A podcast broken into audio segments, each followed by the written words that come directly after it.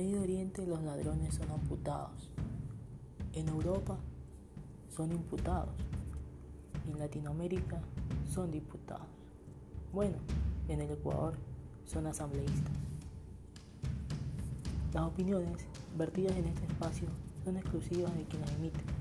Políticos de la calle es un proyecto creado por un sujeto de derecho en un estado de derechos. Comenzamos.